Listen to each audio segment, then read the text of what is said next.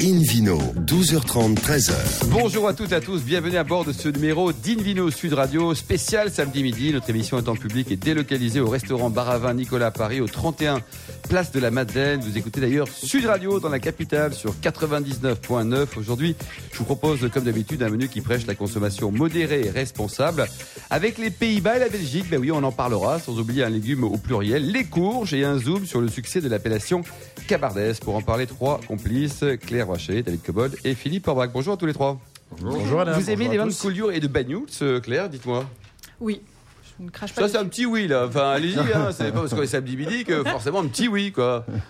Non, non, un grand oui. Un grand, Un oui. grand oui. Et vous, Philippe, vous, je sais que vous connaissez très bien Ouais, ces ouais, terroirs, ouais, là, ouais. Philippe et David. David, hein. David j'aime et moi, on connaît bien. On a eu la chance d'être le, le parrain des dernières vendanges de Bagnouls Ah euh, l'année dernière et cette année en ce qui me concerne. C'est octobre Et- dernier, et, euh, exactement. C'était un, un vrai bonheur. C'est un magnifique terroir. C'est un terroir euh, sculpté. C'est un terroir de, de schiste extraordinaire avec des vins euh, grandioses. Caractère. Exactement.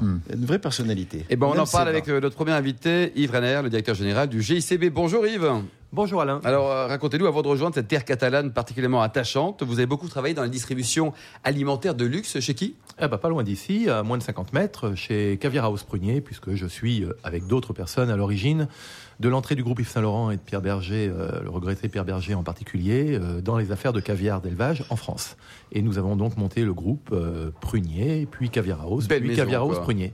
Très très belle maison. Alors, vous êtes passé du caviar euh, à, la Rolls du vin, hein, en atterrissant à Bagnoul-sur-Mer. Un ça. petit mot sur le GICB. Alors, d'abord, ça veut dire quoi, GICB C'est le groupement interprofessionnel euh, Collioure Bagnouls, donc c'est en fait une, une coopérative agricole où euh, il y avait dans le temps euh, des coopératives un peu dans tous les villages. Et à un moment donné, les gens se sont dit, ce serait peut-être pas mal qu'on mette les, des moyens en commun. Et donc se sont groupés en 1950 pour former effectivement le GICB qui aujourd'hui regroupe plus de 800 coopérateurs. 800 coopérateurs. Et Oui. combien en termes de, de nombre d'hectares? Parce que c'est important Ah. quand même dans le, au regard du vignoble, on va dire. Entre 800 et 1000 hectares sur un- une totalité de, de 1700 hectares. Donc on est entre 65 et 70% des terres euh, de l'appellation.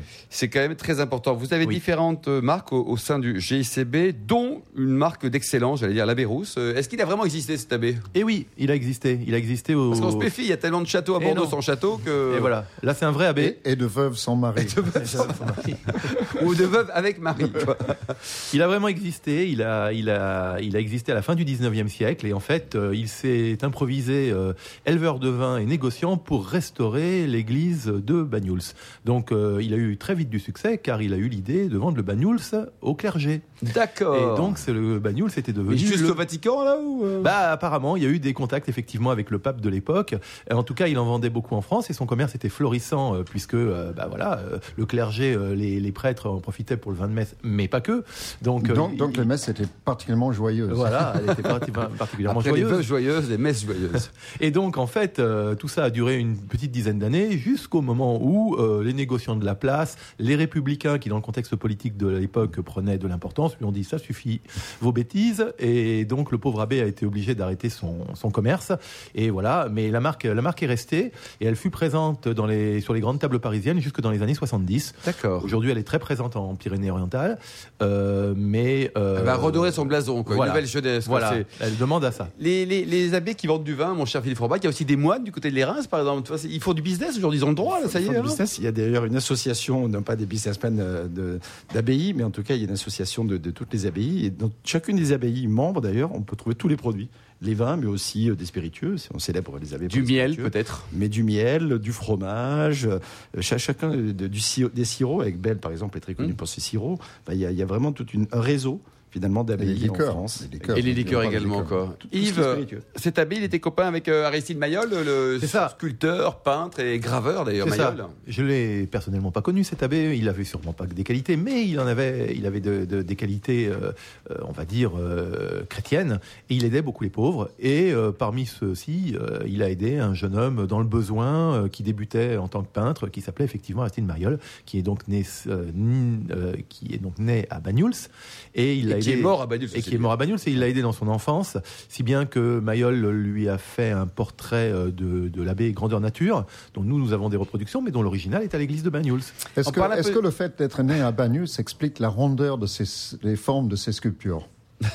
C'est une hypothèse. Ah, moi j'ai Une l'impression allusion que... à quoi? Au catalane? C'est pas bien ça, non, David mais, Cobol non, mais une illusion, euh, voilà, aux formes de, de, de Moi, j'ai- Mayol. qui Moi, j'ai l'impression que les, plantureuses. que les canons de la beauté de l'époque n'étaient pas les mêmes qu'aujourd'hui. nous n'é- nous n'étions pas sur les, les, les podiums de défilé. C'est sûr. Et que les femmes étaient, disons, un Bon, petit peu plus écoutez, rondolettes. Par rapport à. Botero, il y a quand même du progrès. Quoi. Voilà. Alors, euh, Philippe Orbat, puisqu'on en parle, l'élaboration du bagnoul, co- comment ça marche? C'est facile, quoi? On, on prend quoi Une bouteille, on la secoue et à C'est est. facile. Il a, fait- il a fallu d'abord maîtriser euh, la production de spiritueux, d'alcool, hein, puisque c'est un vin qui est muté. C'est-à-dire on rajoute en cours de fermentation une certaine quantité d'alcool euh, vinique la plus neutre possible, et on arrête donc la fermentation. Il reste une partie des sucres non transformés qu'on appelle des sucres résiduels, et c'est comme ça que l'on finalement, à la fois on conserve, parce que c'est un élément de conservation aussi, mais aussi où on bloque effectivement ces sucres pour avoir cet équilibre-là. C'est le même principe que l'on a à Porto, dans le même esprit. On appelle ça des vins mutés.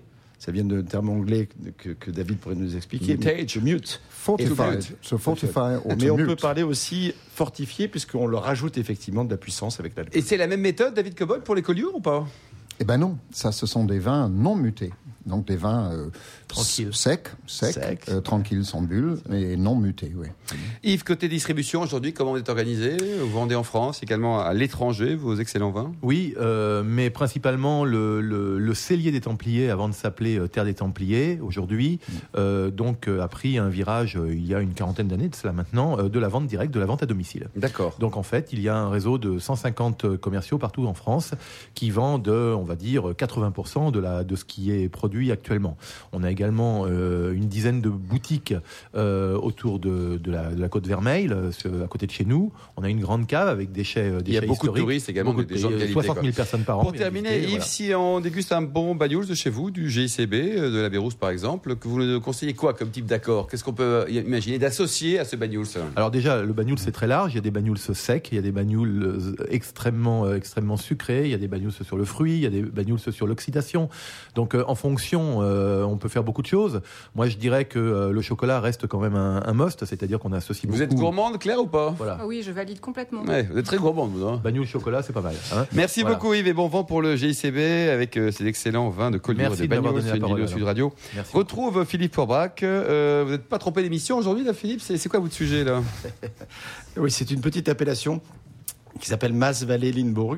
Alors, c'est c'est c'est pas encore très populaire. Ça, ça vient de sortir, comme on dit, puisque ça a été reconnu par la communauté européenne comme AOP, appellation d'origine protégée, il y a quelques jours. Et c'est une, une, une première, pas tout à fait une première d'ailleurs, parce que dans le communiqué, ils ont dit c'est la première fois qu'il y a une appellation transfrontalière. Transfrontalière. exactement. Et de part et d'autre de la Meuse, entre côté belge donc, au sud et côté néerlandais au nord, effectivement, il y a cette appellation. Alors c'est une région qui est beaucoup plus connue pour son chocolat, pour son fromage, pour plein d'autres choses, tous ces points-là. Mais ils font du vin. Alors quand on dit que c'est la bière première, la bière et la bière bien entendu, mais, mais peut-être que vous qui êtes autour de la table, vous savez, il y a une autre, il y a une autre appellation qui est, qui est transfrontalière. Ah, Claire, Alsace, éclairez-nous. pas l'Alsace, Non, j'aurais dit Alsace c'est pas l'Alsace non. plus, euh, Jura mais non plus dans le Jura. C'est pas en France d'ailleurs. ah, C'est pas en France. Ah, c'est pas en France. Ah Ah, mais il n'y a France. pas la Hongrie avec la. Exactement. Ah oui, oui, ouais, le. Tokaj, exactement. La région l'appellation. Slovaquie, avec la Slovaquie. Exactement, parce que la Slovaquie de l'époque était jusqu'à 1918 finalement la Haute-Hongrie. C'est la raison pour laquelle on produisait effectivement ce vin. Aujourd'hui, il y a une frontière entre les deux, partie essentielle en Hongrie, mais une petite partie en Slovaquie. Donc c'est un- c'est- alors ils sont deux trois producteurs, c'est vraiment pas grand chose, mais ils ont réussi le Ils tour sont de deux, force trois producteurs. D'avoir cette Vous allez le faire appellation 6 minutes euh, sur une vidéo Sud Radio pour deux, trois producteurs. Bah oui, parce que si on continue à l'interrompre, ça va durer 12. hein. Non, mais côté néerlandais, en, en Belgique, ils sont une dizaine de viticulteurs, donc ça fait quand même un pôle un peu plus important, mais ça fait quelques dizaines Alors, d'hectares ça fait une caisse de l'instant. 12, quoi. Ouais. Ah, un petit peu plus. Ils produisent à peu près 45 000 bouteilles par an. Ça fait déjà un petit peu de volume par, par rapport, eu égard quand même à cette, cette localisation tout Le, à fait. le Belge étant plus généreux que l'Hollandais. Est-ce que les terroirs sont orientés sud ou alors est pour se protéger un peu du soleil? Ça dépend si on est au sud ou au nord de la Meuse, finalement, sur la rive droite ou sur la rive gauche. Il y a un peu les deux. On est sur, sur des, petites, des petites groupes, des petites collines qui permettent effectivement d'assez bonnes expositions. Il vaut mieux aller chercher dans ces endroits-là la meilleure exposition possible, le plus sud possible pour pouvoir avoir droit à la maturité. Côté cépage, on a des cépages qu'on connaît, nous, un peu dans, la partie nord de notre pays, et que les Allemands euh, ou les, Luxembourgeois connaissent aussi, puisqu'il y a du pinot noir, bien sûr, du pinot gris, ou du pinot blanc, de l'auxerrois, mais aussi du chardonnay, et puis du riesling, qui est aussi un, des cépages, si on veut, assez populaire de cette partie de, de l'Europe. Donc essentiellement du vin blanc, on pourrait s'en douter compte tenu effectivement du terroir, mais effectivement un petit peu de, de pinot noir qui, peut, qui pourra donner pour l'instant, c'est c'est un peu conditionnel parce que on n'a quand même pas beaucoup de recul. Les, les, les, les premiers euh, euh, millésimes euh, référencés pour pouvoir avoir droit à l'appellation sont de 2010. Donc ça, ça fait quand même déjà Ouais. 7 ans C'est maintenant. rétroactif. Euh, alors, ils ont, ils ont- c'est c'est ce qui a servi de base à l'appellation. Mm. Mais c'est pas rétroactif depuis 2010. Je pense qu'ils ont, ils vont avoir droit sûr au 2017, à ce moment, peut-être au 2016, mais pas plus loin à mon avis. Donc c'est- assez original. J'ai voulu euh, voilà, souligner cette petite appellation. Me dire, bien sûr, parce que je vous vois arriver. Quelques vignerons quelques valeureux. vignerons valeureux, le néerlandais. Harry Non. Vauzenlen. C'est pas loin. Puis vous cherchez sur le site internet des viticulteurs belges, qu'il y en a une dizaine, ils sont un peu imprononçables aussi. On est dans une partie euh, quand même linguistique et plus nous, Néerlandophone. euh, fr- français. Euh, dans ce qui est intéressant aussi, c'est le, type de, des terroirs. Donc pour- pourquoi finalement ça fonctionne Parce qu'on a, on a une couche supérieure de terreau chaud et de terre graveleuse qui sont effectivement qui permettent de capter le mieux possible l'ensoleillement, même s'il est un peu moins euh, présent qu'ailleurs. Il faut Terreau chaud qu'avec- parce qu'on met des, des résistances dans la terre pour non, chauffer je un crois peu que c'est naturellement comme ça. Peut-être le, le- le- le- la Meuse qui apporte ces éléments-là. Et puis, euh, surtout avec le réchauffement climatique, bien entendu, ça fait partie de ces régions qui peuvent vraiment en, en bénéficier. Euh, Aujourd'hui, il y a 160 hectares à peu près, donc c'est quand même pas, pas, pas si mal. Euh, et euh, ils sont extrêmement fiers, ils ont raison, hein, de, de, de, de, de faire ce- ça, de faire cette démarche-là. Euh, avec quoi, finalement, faut-il le boire? Avec Comment rien, avec sa belle-mère, peut-être avec Avec qui des amis? Non, non, vous, Non. je vous trouve un peu euh, sarcastique. Assez à mon opposé. Soyez pas méprisant. Monsieur Marty. Marty. Non, non, mais c'est une Le- question par rapport au vin de Suresnes. Comment se positionne ce vignoble Ouais, surtout par rapport au vin de Bagnoul, c'est que l'autre, Ah bah là, il y a pas beaucoup, photo, c'est un là. peu différent. Ce sont des pôles presque différents, un peu opposés. On n'est pas presque du même côté de l'équateur. Euh, non, mais en termes de gastronomie, la Belgique est un grand pays de gastronomie. Les Ah moules, oui. les frites, les fish and chips. Et, et de belles les, les- aussi. les- mais il y a- Le lapin, là, de la- s'appelle ce lapin? le lapin, ça notamment aux, aux olives.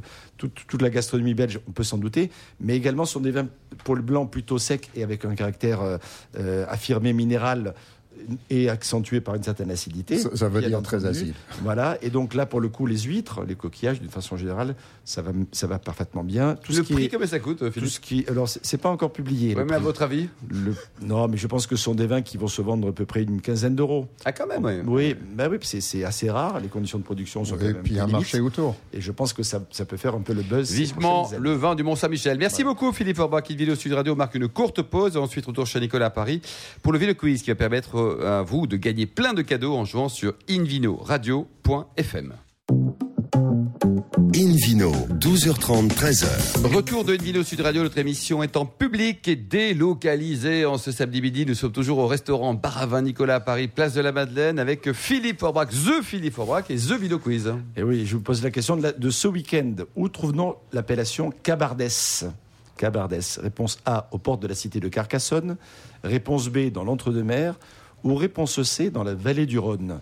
Pour répondre et gagner un exemplaire du guide Hubert, rendez-vous toute la semaine sur le site invinoradio.fm, rubrique Vino Quiz. Le gagnant sera tiré au sort parmi les bonnes réponses. Merci Philippe Orbach. Invino Sud Radio. On retrouve maintenant David Cobold, le cofondateur de l'Académie du vin de Paris, pour nous parler d'une bien belle appellation, Cabardès. Dans quelle région, David Alors, euh, nous sommes en Languedoc. Je vais euh, expliquer ça dans un instant, mais il faut d'abord se poser la, question suivante. Les appellations en France sont très très nombreuses. Selon moi, beaucoup trop nombreuses, parce que c'est un peu trop compliqué tout ça. Mais ça, c'est peut-être un autre sujet que j'aborderai un autre jour. Euh, pour avoir voix au chapitre dans un marché de plus en plus concurrentiel, que ce soit au niveau de la France ou euh, a fortiori à l'export, euh, il n'y a pas vraiment de solution. Euh, il faut aussi le niveau du jeu. On pourrait appliquer ce paradigme au 15 de France, d'ailleurs, euh, sans, sans être méchant. Si, si, en étant juste réaliste. Voilà. Oui, juste malheureusement, réaliste, malheureusement. Euh, alors, je vais prendre quelques exemples. Je pourrais prendre différents exemples de réussite dans ce domaine-là, euh, mais aussi d'échecs. Mais je vais prendre un seul, et il s'agit d'une réussite, selon moi, euh, dont la preuve m'a été fournie récemment par une dégustation comparative à l'aveugle organisée par l'appellation elle-même. Et je trouve que c'est une bonne méthode de, de faire à la fois faire mieux connaître ses vins à l'extérieur et engendrer de l'émulation en interne. Euh, de, de quoi s'agit-il? J'imagine que le suspense est en train de vous être étouffé totalement. On reçoit un nombre de mails, David, c'est Oui, épouvantable. ah, ça, ça fait vite. exploser le standard. Ouais. Euh, ben, il s'agit de Cabardès. Mais, Ah. mais bon sang, où est Cabardès? Exactement. Claire, vous connaissez Cabardès? Est-ce que votre chérie vous a invité à passer un week-end à Cabardès? Et non. Alors, Ah ben, soit vous changez de Et- chérie, il faut. d- il y a de- il y a des lieux magnifiques euh, à Cabardès et autour. Alors, euh, où est Cabardès? Première question. Deuxième, combien de divisions? Parce que bon, est-ce que ça pèse lourd ou pas? Alors, situation géographique. Euh, c'est presque l'appellation la plus occidentale du Languedoc. En fait, pas tout à fait, parce que si on regarde bien la carte, la Limoux est légèrement plus à l'ouest. Et je n'ai pas dit le plus à l'ouest, parce qu'on peut interpréter cette expression de différentes manières. Euh, c'est plutôt dans le coin nord-ouest de la zone languedocienne. Et c'est intéressant parce que ça permet cette appellation d'avoir deux sortes de climats, deux influences climatiques, l'Atlantique d'un côté, parce qu'il y a le versant atlantique, et puis euh, Méditerranée euh, sur le sud, et dans l'appellation, aux sagesses, ils ont accepté à la fois des appellations des cépages de l'Atlantique, notamment bordelaise, mais pas que, il y a du Malbec aussi, euh, et méditerranéenne, Syrah, euh, Grenache, etc. Alors voilà ce qui est intéressant. Le- la, la ville la plus proche, c'est Carcassonne, avec sa belle cité médiévale. La montagne noire n'est pas très loin à l'est. Voilà la situation géographique, donc une palette intéressante à la fois de topographie et de cépage. Combien de divisions? Ben, Pas beaucoup, parce que l'appellation fait 450 hectares, c'est pas énorme. 450 C'est 450. plus petit qu'aux Pays-Bas. Ouais, oui. Et 28 producteurs, dont trois caves coopératives pour la seule appellation. Enfin, ils sont actifs dans d'autres appellations autour.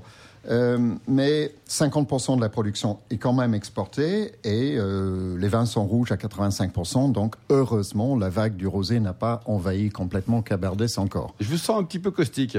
Oui, un peu. Arrêtez d'étrangler, David. Alors, comment cette dégustation Qu'est-ce que ça a prouvé? Alors, d'abord, organisé par le syndicat, avec le concours d'un spécialiste et de la dégustation et du statistique, et j'ai nommé notre cher collègue Bernard Burchi, euh, qui a fait Grand monsieur s'il en faut. qui a fait l'analyse statistique de, de cette dégustation, puisqu'on était assez nombreux, professionnels, restaurateurs, cavistes et, et journalistes, à, à goûter à l'aveugle 22 vins rouges issus de différentes millésimes qui ont été choisis par les producteurs eux-mêmes pour représenter l'appellation au plus haut niveau. Alors, il faut savoir que le prix moyen des vins de l'appellation vendus chez un caviste en France tourne autour de 10 euros, donc c'est très raisonnable. Mais là, ils ont pris des cuvées plutôt haut de gamme, donc la fourchette de prix allait de 10 à 35, je dirais plutôt de 10 à 25 parce qu'il y avait un seul vin à 35 euros. Euh, alors, qu'est-ce que ça a donné? D'abord, un mot sur le style. Je dirais que le style qui était censé représenter à la fois le style océanique, donc plutôt tannique, un peu plus austère, un peu moins expressif euh, et moins alcooleux, euh, que le style méditerranéen, eh ben, moi j'ai trouvé que c'était plutôt des vins marqués méditerranéens, c'est-à-dire assez ronds, chaleureux, bien constitués pour certains, avec une vraie capacité de garde pour les meilleurs, enfin les meilleurs, ceux qui ont cette euh, volonté d'être conservés, euh, mais plutôt des vins euh, méditerranéens, à fort accent. Alors c'est peut-être le réchauffement climatique qui veut ça. En tout cas, c'était mon impression. Mais de très très bons vins. J'étais vraiment impressionné par le niveau qualitatif.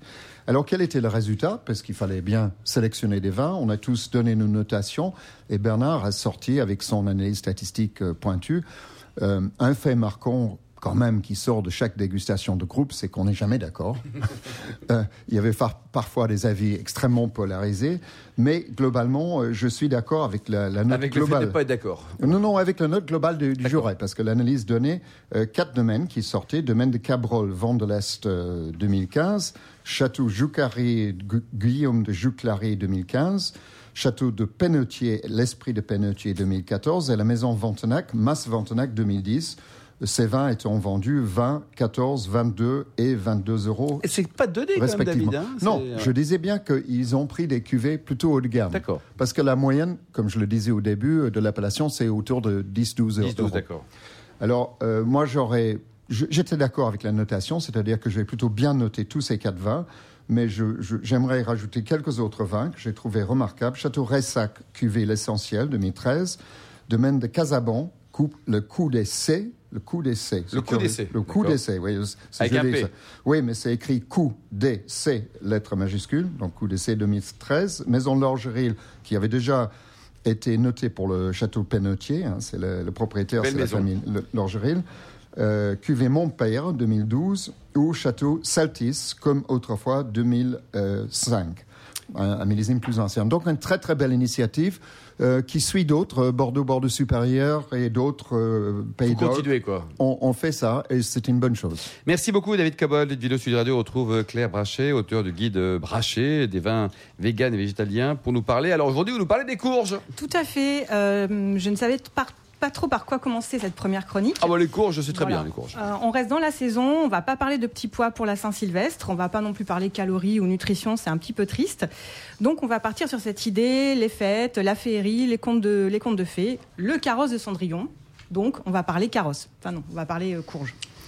Euh, elles sont intéressantes parce qu'elles sont multiples. Euh, elles viennent euh, du continent américain depuis plus de 6000 ans. Elles étaient, elles étaient cultivées.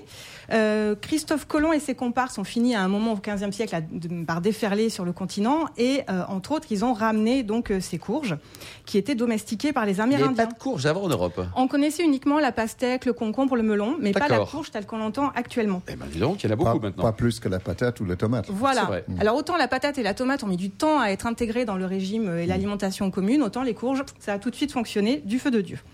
Donc aujourd'hui, on en a certaines qui sont un petit peu plus célèbres. Euh, on peut avoir la butternut qui est toute en longueur, qui est toute douce et fondante. On va avoir euh, la citrouille qui euh, est souvent confondue en, en fait avec son cousin le potiron. Elle sert souvent de lanterne en fait essentiellement.